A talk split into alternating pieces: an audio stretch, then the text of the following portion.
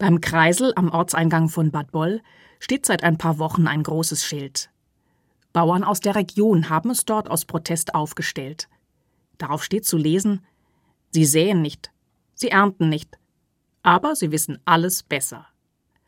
Politikerinnen und Politiker dürfen sich angesprochen fühlen, als Besserwisser.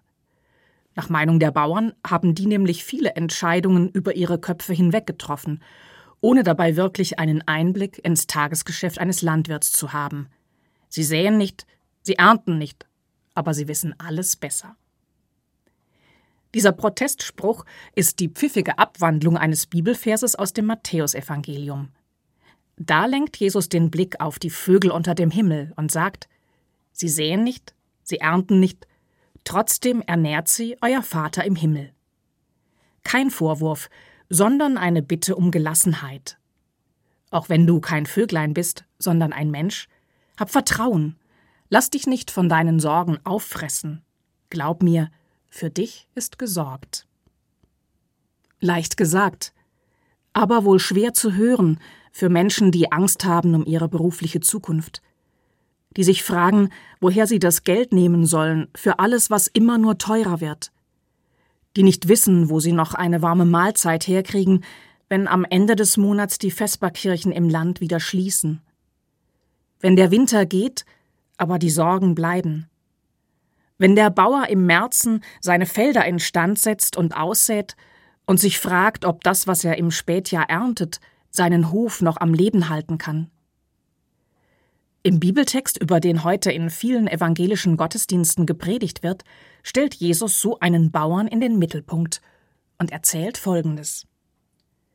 Mit dem Reich Gottes ist es wie bei einem Bauern. Er streut die Körner auf das Land, dann legt er sich schlafen und steht wieder auf, Tag aus, Tag ein. Die Saat geht auf und wächst, aber der Bauer weiß nicht, wie das geschieht. Ganz von selbst bringt die Erde die Frucht hervor. Zuerst den Halm, dann die Ähre und zuletzt den reifen Weizen in der Ähre.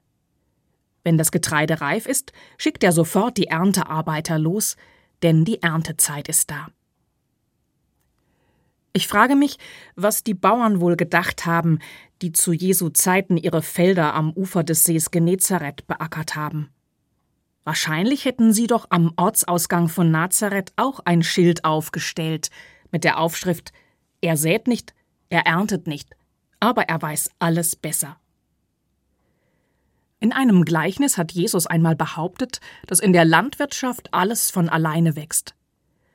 Das hört sich schräg an in diesen Wochen, in denen so viele Bäuerinnen und Bauern im Land mehr Wertschätzung für ihre lebenswichtige Arbeit fordern. Jesus verweigert ihnen diese Anerkennung nicht, aber er stellt sie in einen größeren Zusammenhang, wenn er sagt, ganz von selbst bringt die Erde Frucht hervor. Das heißt doch, ganz am Anfang der Nahrungskette steht nicht die landwirtschaftliche Arbeit, sondern die wunderbare Fähigkeit der Erde, Nahrungsmittel hervorzubringen. Nehmt diese Schöpferkraft wieder wahr, und staunt darüber, dass die Erde Lebensmittel wachsen lässt. Davon leben wir. Das könnte uns dankbar und gelassen machen. Denn für diese Grünkraft der Erde ist von Gottes Seite her gesorgt. Sie wird auch nicht versiegen. Sie ist der Schöpfung eingeschrieben. Verlasst euch drauf. Bäuerinnen und Bauern dürfen sie in besonderer Weise hegen und pflegen und nutzen. Sie pflügen und sie streuen den Samen auf das Land, doch Wachstum und Gedeihen steht in des Himmels Hand. Das spricht nicht gegen die Arbeit, die auf Feldern und in Ställen Tag aus Tag ein geleistet wird. Es spricht aber alles dafür, den Blick gelegentlich auch auf die Vögel unter dem Himmel zu lenken und so einen Raum zu öffnen, der mancher Sorge Flügel verleiht.